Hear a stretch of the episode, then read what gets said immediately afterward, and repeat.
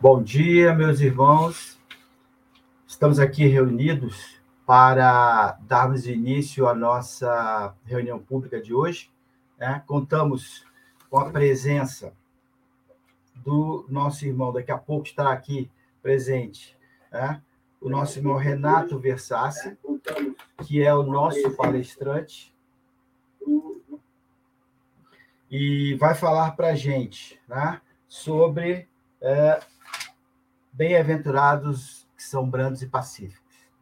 Então, para o nosso é, preparação de ambiente, tá? Eu vou colocar aqui uma peça musical chamada Cisne, tá? É, sendo executada pelo Paulo César Vieira Xavier. Então, vamos nos preparar. Logo após, eu inicio com a nossa prece e em seguida o nosso irmão palestrante.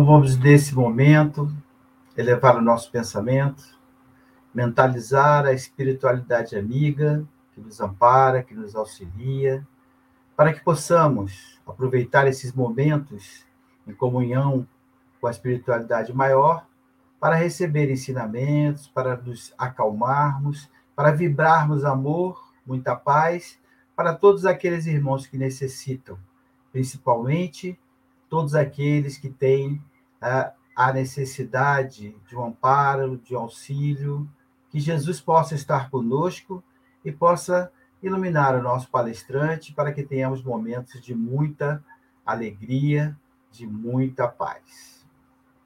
Graças a Deus.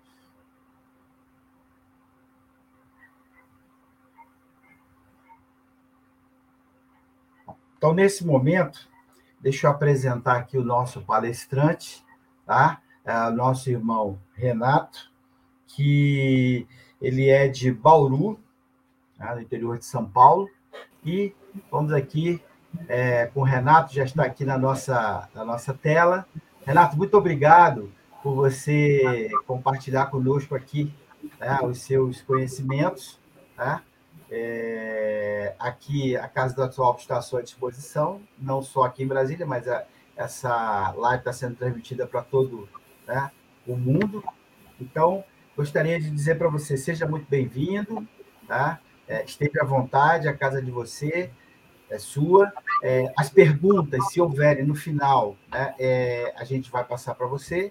E você está com a palavra, Renato. Obrigado, Luiz. Obrigado, amigos do Grêmio Espírita Atual de Brasília. Uma delícia poder falar com vocês, poder estar aqui compartilhando as reflexões do Evangelho. Então, queria inicialmente agradecer o convite do Grêmio Espírita Atual. Muito feliz de, de poder é, dividir esse espaço com vocês. É, fico muito honrado pelo convite que veio por indicação do nosso amigo, querido amigo em comum, do Orson, lá de Matão. Um grande abraço, meu amigo Orson. Obrigado pelas, pelas indicações de sempre. E, e me convidaram já há, há, uns dois meses, né, que a gente está com essa palestra marcada. Fiquei muito contente com, com a, o agendamento e principalmente com o tema que, que me colocaram. Não sei se o Orson soprou no ouvido deles, que eu gosto muito de falar do Evangelho, e eles me sugeriram o tema, o capítulo nono de O Evangelho segundo o Espiritismo, e eu vou falar uma coisa, eu acho que é difícil é difícil ter tema tão pertinente e atemporal do que esse, porque acho que a todo momento estamos precisando de mansuetude, de pacifismo, de muita brandura, né? No nosso olhar, no, na, nas nossas atitudes. E o capítulo nono, uma das bem-aventuranças, bem-aventurados os mansos, os brandos, né? Mansos ou brandos, de acordo com a tradução, e os pacíficos. Eu acredito ser um dos temas mais mais é, lindos aí que a gente pode ter no Evangelho, eu sou suspeito, eu falo isso toda vez que eu faço qualquer capítulo do Evangelho, né? que esse é um dos mais importantes, esse é um dos mais lindos. Mas realmente, como estamos precisando dessa brandura, como estamos precisando dessa mansuetude, e como a gente está precisando, como nunca nos dias de hoje. Acho que já precisamos muito mais, mas nunca deixamos de precisar. Acho que já tivemos momentos onde a, a brandura e a mansuetude foram muito mais necessários. Eu acredito sim que estamos num planeta em evolução constante. Acho que uma das grandes questões que se fala sempre em tantas palestras na doutrina espírita é sobre a transição planetária. Se estamos ou não, se já estamos mais perto de regeneração do que de expiações e provas. Acho que a gente tem que se preocupar um pouco menos com rótulos. É, isso não muda muita coisa, até porque é, isso é absolutamente por mérito e não por ganhos é, sem, sem justificativa de esforço. Acho que a gente tem que se preocupar mesmo em saber o que fazemos diariamente para que a gente consiga alcançar definitivamente essa transição. Se me perguntarem hoje, opinião pessoal, falarem assim, Renato, você acredita que estamos em processo de transição? Eu respondo com toda tranquilidade: sim, acredito que estamos. Estamos nesse momento de transição planetária, de expiações e provas para regeneração. Acredito com muito amor, com muita confiança e com muita esperança mas acredito também que esse é um caminho ainda longo, não é um caminho curto, não é de uma hora para outra e não é tão já que esse processo de transição vai ocorrer. Mas isso não é para nos desanimar, isso não é para nos deixar ansiosos ou desconfortáveis com o tempo que está por vir. Porque o tempo para a gente é algo que a gente deveria parar de se preocupar com ele. Porque nós temos todo o tempo. Nós somos espíritos imortais. A gente não pode é, ficar com, com a obtusidade de, de, de enxergarmos apenas essa vida. E por mais estranho que seja falar isso, você vai me perguntar, Renato, mas claro, nós somos espíritas, estamos aqui. É, claro que a gente atinge hoje pela internet um número muito maior de pessoas, e tenho certeza que tem irmãos agora nesse momento que são curiosos, simpatizantes, ou até que não sejam da doutrina espírita, mas em que em algum momento estão buscando uma informação, um consolo, um esclarecimento, uma curiosidade que seja. Então, para todos que estão aqui e sabem que a doutrina espírita é reencarnacionista, que nós não estamos na primeira vida nossa, muito pelo contrário, e que estamos longe de estarmos na última, na última encarnação. Reencarnaremos várias vezes ainda. É, então, para nós, é uma condição básica que acreditemos na reencarnação. Mas não é isso que eu digo. Eu digo que há pessoas que, mesmo com essa consciência dos conceitos da doutrina espírita, vivem e olham a vida como se ela fosse única. Meio que, como que fazendo de conta que, que não existe esse, esse prosseguimento, porque as consequências desse, desse prosseguir eternamente elas são, elas são muito justas, porque elas, a, a gente tem a, a justiça de Deus plenamente explicada pela reencarnação, mas ao mesmo tempo ela amplia as consequências de tudo que a gente faz. Então a gente tem que ter essa, esse preparo para a consciência plena dessa eternidade. Muito bem. Então, quando a gente pensa que o planeta está nessa marcha, e quer seja nesse planeta, quer não seja nesse planeta, pois há muitas moradas na casa de nosso Pai. Então a gente tem que tratar do maior tesouro, ao invés de nos preocuparmos tanto com é, transições, rótulos, será que já somos, não somos, é, qual classificação planetária? Vamos dar uma cuidada grande aqui porque é isso que faz a transição planetária.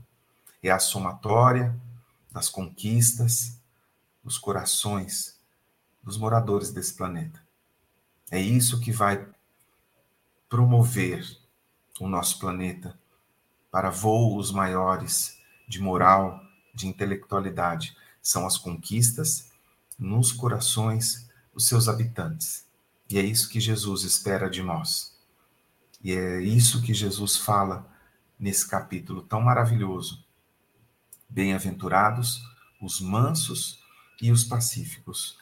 Como Allan Kardec sempre faz, no, no começo do capítulo, ele traz trechos, trechos do, do Novo Testamento e, e são esses os pontos que estão destacados por Allan Kardec. Do Evangelho de Mateus, capítulo 5, versículo 4. Bem-aventurados os mansos. E as bem-aventuranças, elas são seguidas de, é, de um, uma promessa, de uma promessa de, de conquista àqueles bem-aventurados. Então, bem-aventurados os mansos, porque eles possuirão a terra. A terra será dos mansos. Ao contrário do que a gente pensa quando a gente vê, e vou começar a falar palavras que falarei ainda mais durante a palestra, aqueles da intolerância, da cólera, do orgulho, da raiva, da ira, da vingança, que a gente acha que o domínio da terra será para sempre deles, pois eles sobrepujam mais, eles se aparecem mais, o bem é, acaba ficando mais, mais calmo um pouco, não faz tanto barulho, e a gente pode achar que a terra será desses que bravam e que na truculência acabam conseguindo as coisas, na violência, no orgulho, na raiva, mas não será deles. Então, bem-aventurados os mansos, porque eles possuirão a terra. Bem-aventurados os pacíficos, porque serão chamados filhos de Deus. Ouvistes o que foi dito dos antigos? Não matarás, e quem matar será réu no juízo. Pois eu vos digo que todo o que se ira contra seu irmão será réu no juízo. Todo aquele que tem raiva contra um irmão, irmão estendido a todos, não um irmão de sangue, a todo seu irmão, todo espírito irmão. E o que disser a seu irmão raca, que é a expressão de desprezo, de, de raiva, né? Será réu no conselho. E o que disser és louco, merecerá a condenação do fogo do inferno. As palavras trazidas por Allan Kardec. E logo em seguida, ele coloca o seguinte: por essas máximas. Então, Jesus estabeleceu uma máxima nesse momento. Ele disse: Bem-aventurados os mansos e os pacíficos, porque possuirão a terra e serão chamados filhos de Deus. Então, por essas máximas, Allan Kardec coloca, Jesus estabeleceu como leis a doçura, a moderação, a mansuetude, a afabilidade e a paciência. Olha o poder dessas palavras. Jesus estabeleceu como lei a doçura, a moderação, a mansuetude, a afabilidade e a paciência. E por conseguinte, você não consegue estabelecer essas palavras tão fortes como lei se você não negar o contrário delas. Por conseguinte, condenou a violência, a cólera e até mesmo toda expressão descortês com o semelhante. Então, Jesus, neste momento em que traz dos mansos e dos pacíficos toda essa promessa de um, de um, um reino melhor, de sermos, estarmos numa situação melhor, ele nega toda violência e ato de intolerância. E aí, é, pensando nessa intolerância, eu trouxe para nós, para nossa reflexão, algumas frases que eu pensei aí de alguns autores, de algumas personalidades, para que a gente possa perceber o que que a intolerância, eu gostaria bastante de falar sobre ela. O que que a intolerância nos provoca? Então, Carlos Bernardo Gonzalez traz o seguinte: a intolerância fecha os caminhos da compreensão. Guarde essa palavra. Compreensão. Vamos fazer um link entre intolerância e compreensão. Por que, que essas duas não conseguem coexistir? Então, a intolerância fecha os caminhos da compreensão e da sensibilidade, caminhos aos quais só tem acesso da compreensão e da sensibilidade, só tem acesso às almas que sabem de sua semelhança com as demais. Então, esse autor diz que a intolerância é o momento em que nós nos reconhecemos como superiores, como mais do que alguém. Estamos sendo intolerantes porque nos consideramos superiores. Então a intolerância está de braços dados com quem? Com qual das vicissitudes tão perniciosas no dia de, nos dias de hoje? O orgulho. Então nós estabelecemos esta infeliz amarração entre a intolerância e o orgulho. Aí o nosso querido líder estadista mundial, Mahatma Gandhi, que diz o seguinte: A raiva e a intolerância são as inimigas gêmeas da correta compreensão. Olha aí, intolerância e compreensão novamente, como impossíveis de coexistirem. Se você tem intolerância, é porque você não está compreendendo o outro, a diferença do outro, a inferioridade que seja do outro ou a superioridade do outro. Enfim, apenas a diferença e que as diferenças devem ser toleradas, compreendidas. E para terminar essas frases que eu pensei, tem uma de Inácio Dantas que diz o seguinte: Para vencer a guerra, aí trocadilhos, né? De fazer, de, de, de é, citar intolerância como uma guerra. Para vencer a guerra contra a intolerância, vista o escudo do entendimento e abasteça os canhões com ogivas de, olha aí a nossa palavrinha de novo, ogivas de compreensão. Então, quem compreende, tolera. Quem compreende, tolera. Esse é essa é a amarração de palavras que a gente faz a partir disso. E aí, a gente tem essas traduções que fala sobre é, brandos ou pacíficos. Bem-aventurados os brandos ou man, é, desculpa, brandos e mansos, né? É, e tem muitas pessoas, muitos estudiosos que sempre indicam que as, as traduções elas podem é, conter vieses, né? Dentro de de contextos históricos, a tradução é uma área muito complexa, né?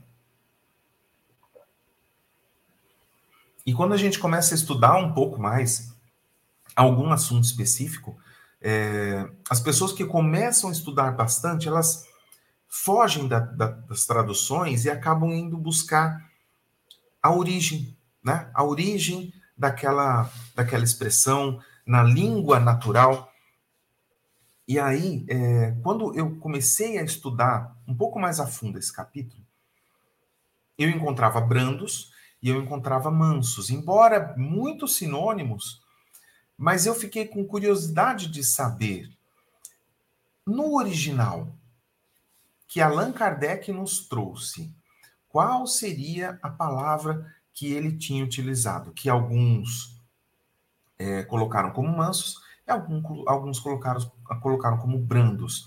E aí eu fui no original em francês, e aqui eu vou tentar gastar algum pouquinho do, de francês aqui, que acho que eu vou gastar tudo que eu tenho, porque não é muito, é só isso.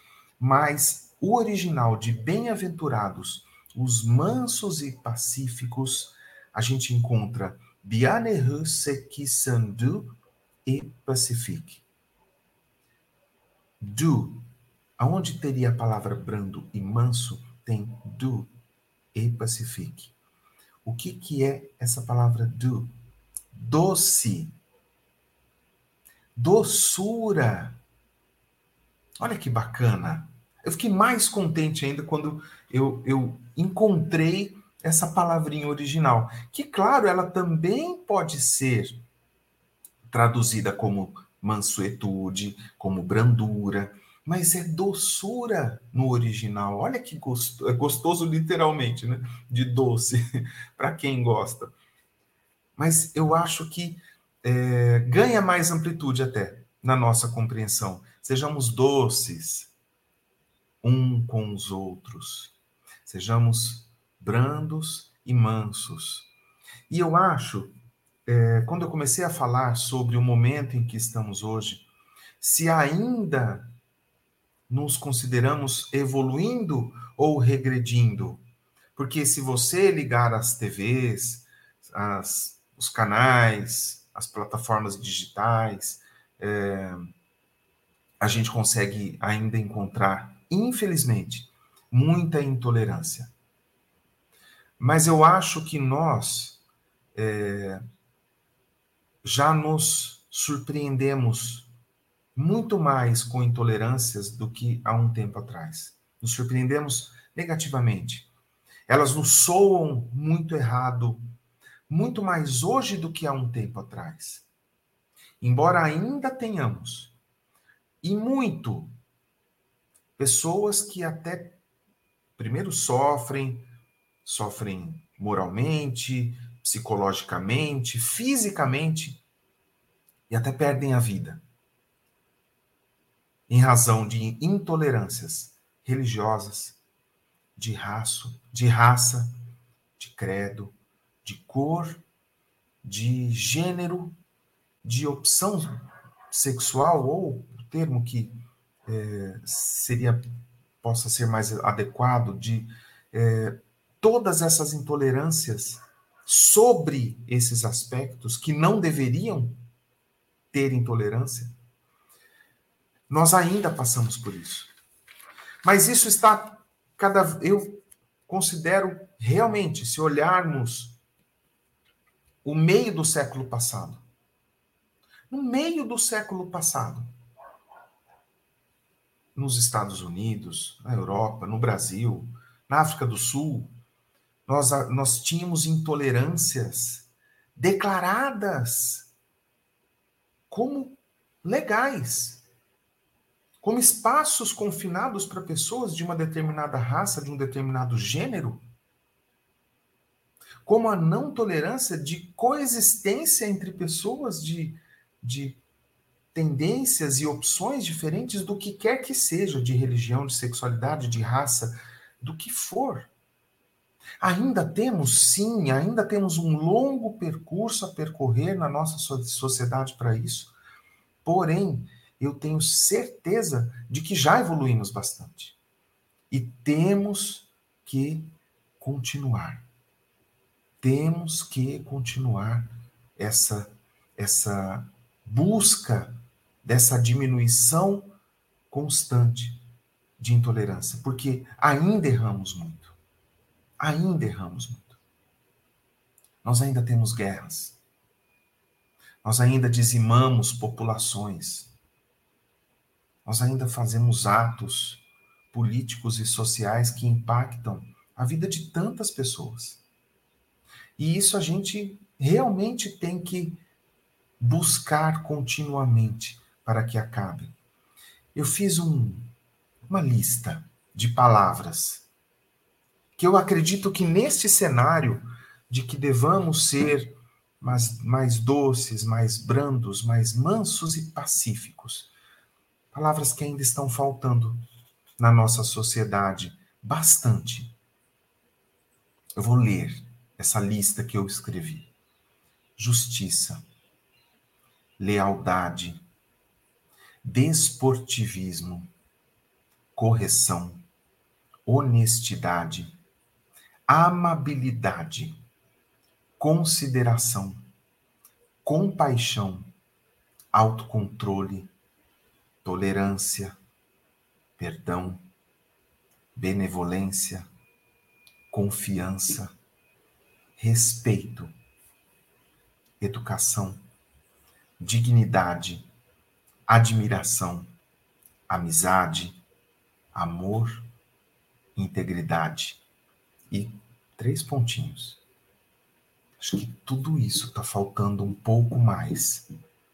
Não significa que isso não exista, mas acho que precisamos de doses maiores dessas palavras na nossa sociedade, dentro de nós. Kardec nos alerta dentro deste capítulo com a seguinte observação: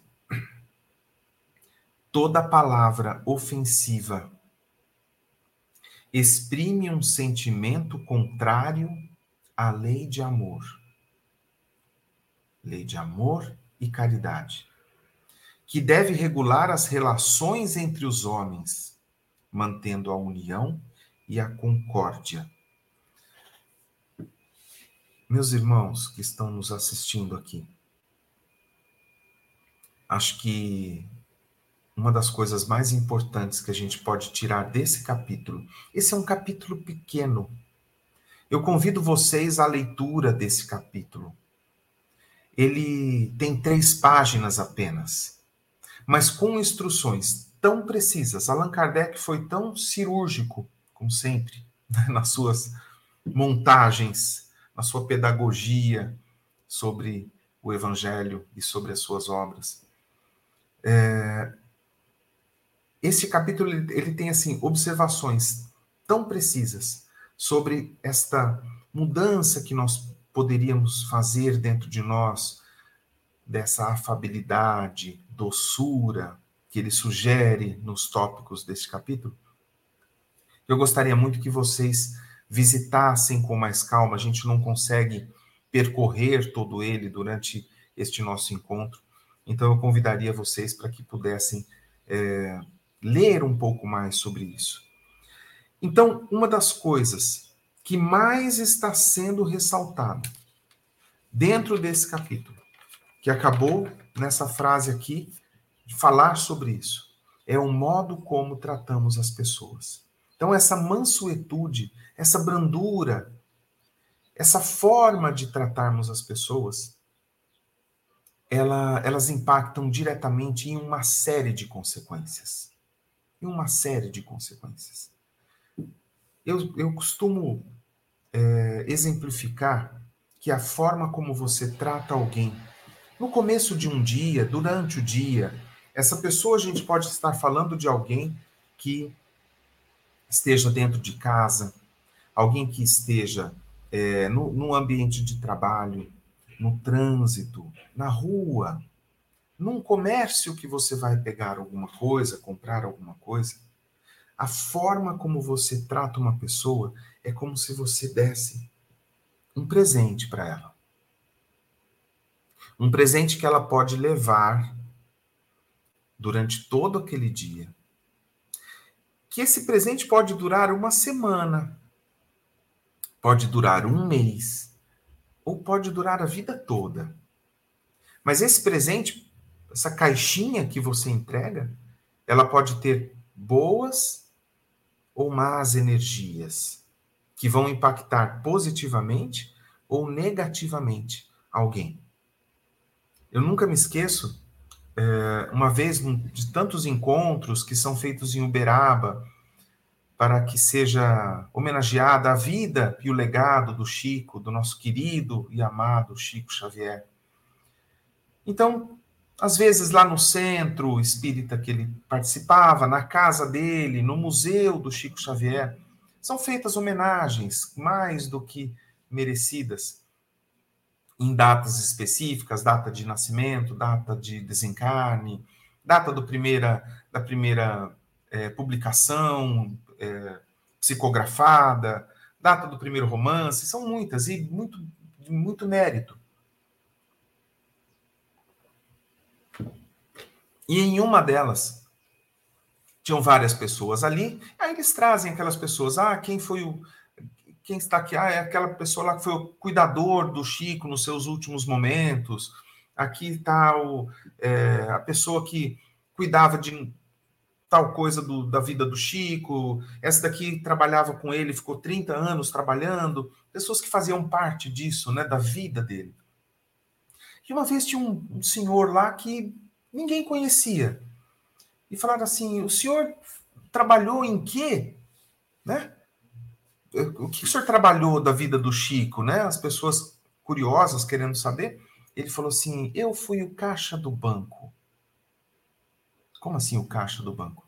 O caixa do banco que todos os meses o Chico vinha para retirar a sua aposentadoria, ele vinha retirar em dinheiro. E eu sou o caixa do banco, que todos os meses recebia o Chico. E aí, é, ele, ele realmente, as pessoas não entenderam a presença dele ali. Falaram, mas o que, que você tem a ver com o trabalho do Chico?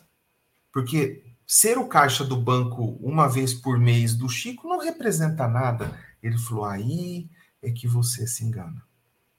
Você é que não sabe o que significa uma vez por mês, ter a presença dele comigo.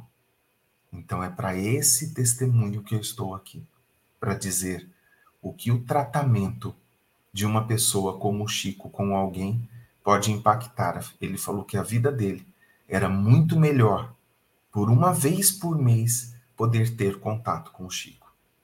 Então, é este presente que nós damos para as pessoas. É esta caixinha que a gente dá quando a gente trata alguém. E eu contei um caso lindo dele agora. Mas tem casos em que esse tratamento que se faz com as pessoas tem um impacto muito negativo. Uma vez, uma pessoa que eu conheço, ela foi falar sobre alguém que nós conhecíamos em comum. E essa pessoa começou a se emocionar muito, com muita dor. Eu falei, por que, que você está se reagindo desse jeito? O que que, o que que aconteceu com você? Que emoção que é essa? Ele falou assim, é que quando essa pessoa me tratou uma vez, foi o pior dia da minha vida. Foi o pior dia em que eu me senti tratado da pior forma. E esse dia eu nunca vou esquecer. E ele chorando muito por isso. Qual que é o impacto que a gente pode ter na vida das pessoas, positivas e negativas, pelo simples fato de tratarmos esta pessoa de uma determinada forma? Então, uma das responsabilidades que a gente tem que ter como cristãos, como pessoas que acreditam em Deus, na sua benevolência, no seu amor, que temos como modelo nosso irmão mais velho, Jesus. Nós temos que tratar bem as pessoas. Nós temos que ter essa tolerância, essa paciência, esse bom trato da melhor forma que a gente conseguir. É, a nossa, é uma das nossas responsabilidades diante desse dessa tão falada transição, dessa tão falada transição planetária. Nós temos que incluir o trato com as pessoas como uma prioridade para a gente melhorar, para a gente estar cada vez melhor. E o primeiro lugar que nós temos que fazer isso é dentro de casa. Esse é o primeiro trabalho que a gente tem. Tratarmos bem as pessoas.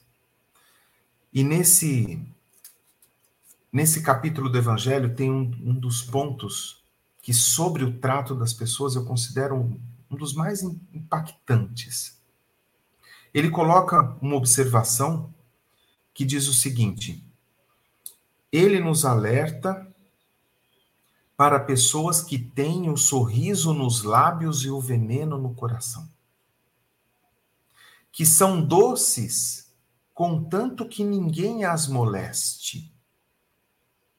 Ah, eu sou muito bom, eu sou muito fácil de lidar, mas não pise no meu carro. Poxa vida, que ameaça é essa? Ah, eu sou muito fácil de conviver mas não me tire do sério. Então você não é fácil de conviver. Você não é fácil de conviver. É fácil de conviver quando as coisas estão todas bem para você. Se não estão, não fica fácil. E fazer apenas o que você quer não é uma maneira correta de se conviver. E ele continua aqui. Ele inclui nesta categoria homens que são benignos fora de casa, então no ambiente de trabalho ele é um amigão, gente boa com os amigos, ele gosta de fazer as coisas para os amigos e está sempre prestativo, sempre muito educado, brincalhão.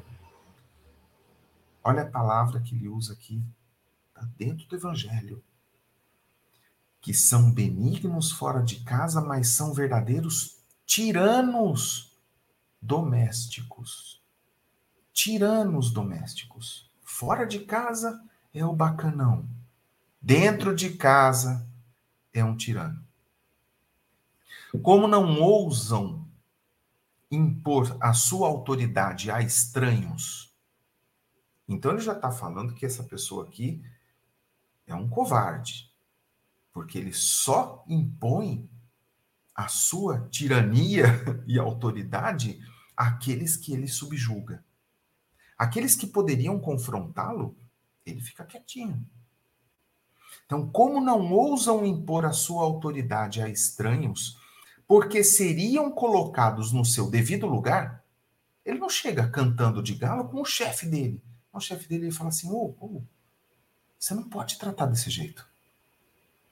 Mas ele trata assim os filhos, ele trata assim a mulher, ele trata, ela trata assim o marido, a mãe, o pai, o irmão, a irmã. Porque seriam colocados no seu devido lugar, sendo humilhados, querem pelo menos ser temidos por aqueles que não podem lhe confrontar. Então ele só se impõe para aqueles que ele tem o controle da subjugação. Dentro da sua vaidade dizem: aqui eu mando e sou obedecido. Aqui dentro da minha casa eu mando e sou obedecido. Só que também deveriam acrescentar: e sou odiado e detestado. Então, de que adianta essa imposição se ela vem com rancor, com, com um ódio, com um peso gigante para aqueles que estão em casa. Muito bem.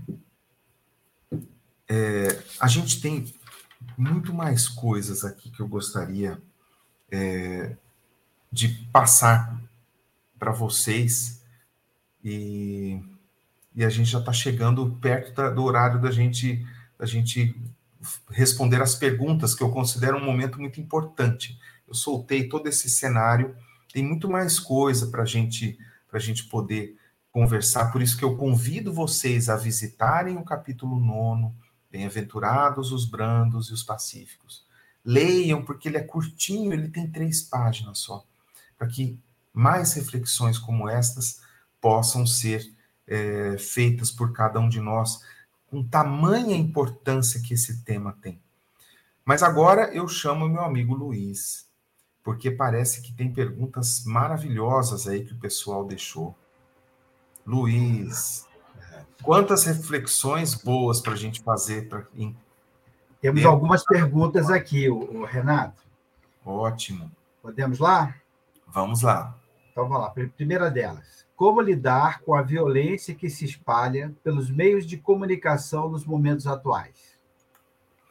Sim, é, a gente tem a, a, questão da mídia é uma questão bastante, bastante polêmica, né? Porque assim a gente tende a fazer um, um termômetro do que está acontecendo por aquilo que está aparecendo na mídia. Então, os fatos, tem jornais que você é, liga, que eles, eles são o reflexo de tudo de ruim que está acontecendo.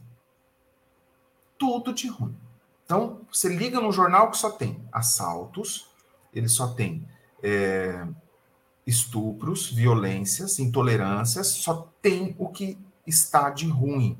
Aí você fala, é só isso que tem na humanidade? Óbvio que não. É óbvio que não. Mas nós temos, infelizmente, uma atração das pessoas por isso que está acontecendo. Infelizmente.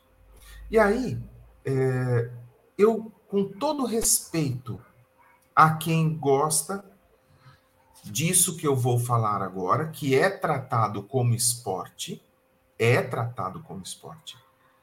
E eu vou, com todo respeito a quem gosta, fazer uma crítica se nos dias de hoje nós ainda enclausuramos duas pessoas num alambrado para que se batam até que um não resista mais, nós estamos ainda medievais. Com todo respeito a quem gosta desse esporte, com todo respeito a quem cultiva ele, pela parte física, de preparação, mas se degladeiam, se batem, se espancam. até que um não resista, até que um abra mão. Então, essa é a violência que, que ainda tratamos em horário nobre, com vistas a reconhecermos como grandes heróis aqueles que vencem, com cinturões de grandes guerreiros. Porque isso atrai ainda as pessoas. Mas isso não reflete a nossa humanidade toda. Isso não reflete a nossa humanidade toda. Mas ainda há uma atratividade para a violência. Ainda temos a atratividade para isso. Mas, como disse, que se nós andarmos 20, 30, 40 anos para trás, nós tínhamos violência tolerada nas ruas contra pessoas de raças, de crenças, de tendências ou de escolhas diferentes das da maioria. E já não estamos mais tolerantes a tudo isso. Já estamos diminuindo a nossa intolerância, embora ela ainda seja enorme. Então eu acho que a violência pelos meios de comunicação, como foi a pergunta, ainda está ligada à atratividade que pessoas têm sobre este tema. Quando este tema não tiver mais interesse, se os documentários, as coisas que atraem, as coisas que atraem sejam mais é, educativas, quando isto for mais interessante do que a violência, a violência sai deste, deste plano, desta mídia. E aí vai refletir o que a humanidade está é, optando como diferença. Então, acho que é isso. Acho que a violência ainda está presente porque ela ainda atrai um público. É, você, você disse aí medieval, eu diria até que é da época da antiga Roma, né? Dos gladiadores. São gladiadores. Fazem até referência. Exatamente. Você enclausura pessoas que se espancam. Como que a gente pode. Eu não consigo. Eu, Luiz, me desculpem o quanto isso pode ter chocado alguém que possa praticar treinar e objetivar e admirar esse, esse tipo de esporte. Mas são pessoas socando, é. desferindo golpes uma contra a outra, deliberadamente, sendo assistidas, com sangue jorrando pelo tatame, com sangue jorrando. E isto está transmitido em horário nobre a peso de ouro. Bom, temos outra pergunta aqui. Qual deve ser o posicionamento do espírita diante das turbulências e politização, principalmente do nosso país? Né? Isso é do mundo todo, mas principalmente do Brasil. Olha, é, é complicado a gente falar sobre Difícil, né? política, sobre política e religião, né? É, a gente a gente vê a gente vê tantas pessoas falarem em nome de Deus de uma forma de uma forma tão tão cruel às vezes, usando o nome de Deus para conseguirem coisas tão escusas, que é muito complicado. Eu acho assim, a política é muito boa e muito importante. Fazermos política, nós fazemos a todo instante. Quando eu faço uma negociação com você, Luiz, em qualquer situação, vou conversar, falar, Luiz, depois você fica aí um pouquinho. É o seguinte, Luiz, eu estou pensando aqui, eu estou com alguns projetos e eu gostaria que o Grêmio Espírito Atual, para a gente. Eu estou fazendo política. Eu estou tratando. A política é relacionamento. Isso não é ruim. O partidarismo tornou-se algo de muita polarização e extrapolando as benécias da política em si. O que eu acho é que não importa onde, se, se, se a pergunta falou sobre espíritas, nós temos nós temos uma doutrina que está muito bem embasada nas leis que o nosso mestre trouxe. Ela está embasada nas leis de Jesus. O nosso modelo é Jesus. Jesus fez política quando esteve na Terra? Claro que fez. Ele se demonstrou uma pessoa política quando esteve na Terra? Sim. Mas eu acho que o mais importante é que não houve distanciamento.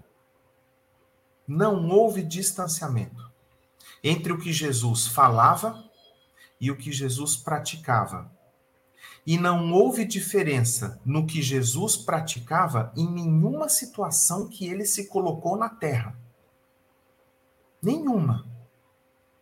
Dentro da casa dele, ele agiu da mesma forma como ele agiu num mar com os pescadores,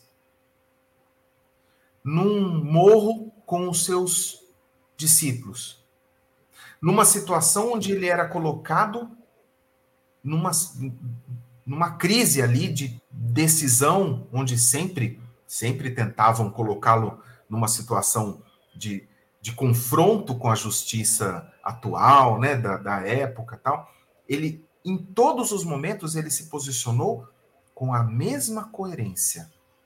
Então eu acho que nós espíritas temos que levar as crenças que temos da doutrina espírita, as leis que temos da doutrina espírita, a lei de amor, de trabalho, de progresso, de justiça, de caridade, em todas as situações.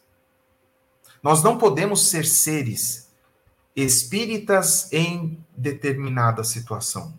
Nós devemos ser espíritas e temos o comportamento de um espírita cristão em todas as situações. Então eu não consigo entender, por exemplo, se alguém é, diz-se espírita e se acredita no espiritismo e diz que é espírita, e acho que a pergunta é sobre pessoas que se declaram, e numa opção política, por exemplo, que é a pergunta, né? Qual que é o nosso posicionamento político? Então, eu sou espírita, mas a minha posição política, por exemplo, é a favor do aborto. Há coerência nisso? Claro que não. Não há coerência. O espiritismo é a favor do aborto? Não. Não. A não ser que a não ser que ofereça risco à vida da mãe. É a única exceção em que o Espiritismo permite para que seja dada uma outra oportunidade a esse ou outro espírito. Mas o espírito não é a favor. Ele, o espiritismo acredita que a partir do momento da primeira união celular já existe uma vida. Então, como que a gente pode ter uma pessoa que declara-se espírita, mas fala assim: ah, não, mas o partido político que eu gosto, a opção política minha é a favor do aborto? Não há coerência nisso para mim. Então, nós devemos ser não, não espíritas apenas em determinadas situações, mas espíritas em todas as questões que dizem respeito à nossa presença aqui na sociedade. Deve haver coerência entre isso. Então, qualquer tipo de polarização ou politicação, se é que existe politicagem, é, politismo, o que, o que você quiser escolher de, de questões que tratem da tua relação com a sociedade, você tem que manter coerência. Com certeza, né? As pessoas às vezes se esquecem da, da doutrina, né? E, e, se acaloram, tomam posições aí que fora da, da, da conduta que deveria que ter como espírita. Né? E fica discrepante, né? Fica, pois é, com certeza. Fica discrepante. Bom, então nosso tempo está acabando, mas ainda tem mais uma última pergunta aqui, é, Renato, que é o seguinte.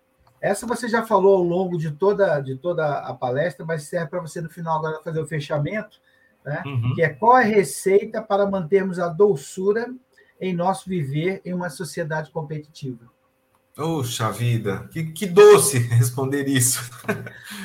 Eu acho que é é, mantendo uma, um pensamento, um pensamento sempre voltado para esse tipo de atitude. Eu acho que a gente tem que se observar a todo instante, né? É, o homem de bem ele faz o quê? O que, que o homem de bem faz de acordo com o Evangelho? Ele avalia os seus atos todos os dias.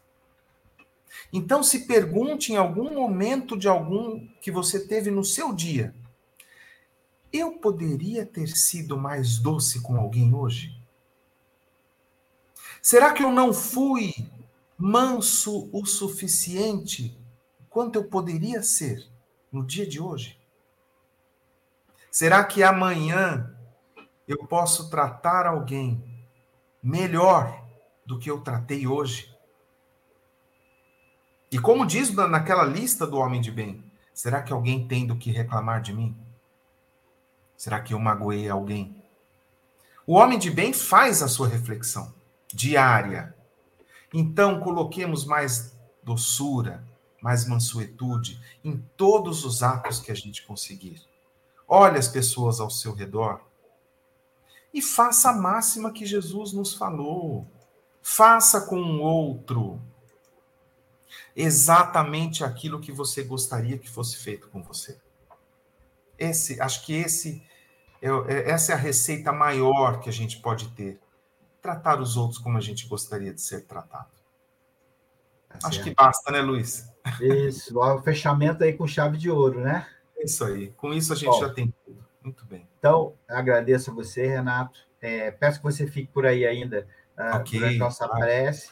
Vou agora fazer o, os avisos né, que nós temos, já chegamos ao fim da nossa palestra.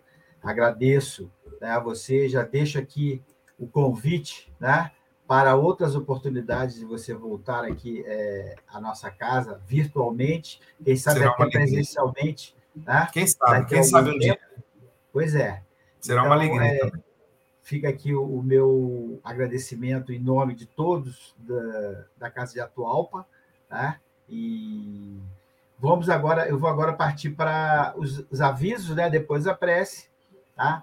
E já agradeço a você de antemão, né? É, por essa Obrigado. disponibilidade. Tá Obrigado. E eu queria deixar aqui meu agradecimento ao Grêmio Espírita Atualpa pelo convite, pela oportunidade de, de que a gente possa trabalhar falando do Evangelho. Então, Luiz, André, que estavam aqui comigo. Muito obrigado. Em nome de vocês, eu agradeço o Grêmio Espírito Atual. Obrigado. Nossa, nossa casa que agradece, o Renato. Obrigado. Bom, pessoal, então, é, os nossos avisos agora, tá? Então, quem quiser ouvir as nossas palestras tá? da Casa de Atualpa, elas estão lá no Spotify, no Deezer, você consegue também acessar né, pela nossa página atualpa.org.br, né? para quem quiser, todos estão lá gravados, você pode pesquisar da forma que você é, achar melhor. Então, convido a todos a irem lá e pesquisar para ouvir essas palestras, rever, é, reouvirem algumas coisas, que é sempre bom né, que a gente tenha esse contato.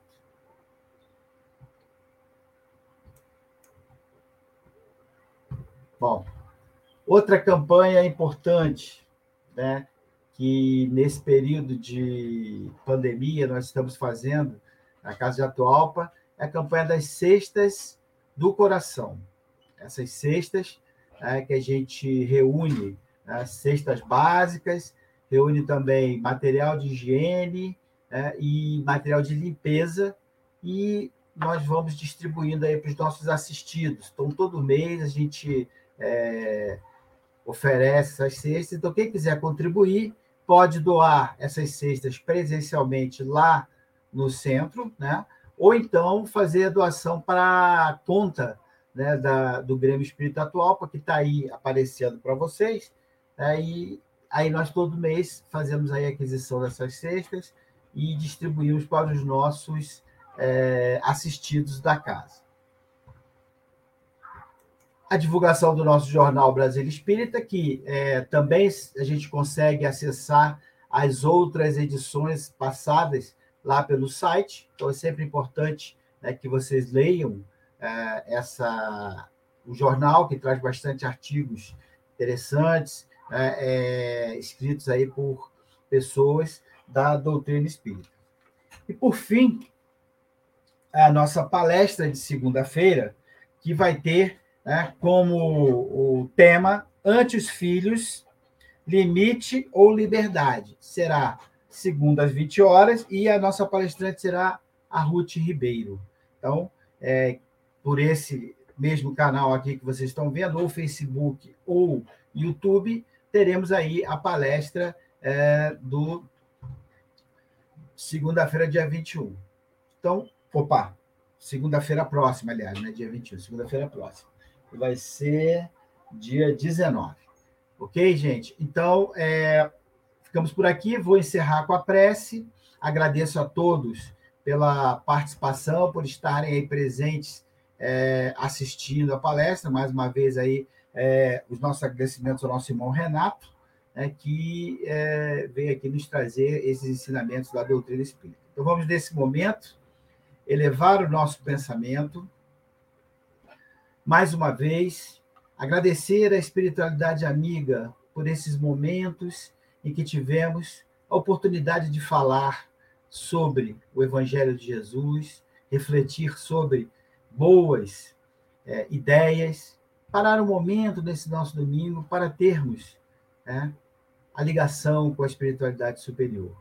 Que possamos gerar em nossos corações uma usina de amor e de luz e distribuir por todos aqueles que precisam, por todos aqueles que estão angustiados, todos aqueles que não encontram um caminho, que possam receber essa centelha divina de amor e de luz. Agradecemos ao nosso irmão palestrante, agradecemos aos irmãos do plano superior que nos auxiliaram, nos ampararam. E desejo a todos uma boa semana. Que assim seja. Muito obrigado a todos. Até segunda-feira.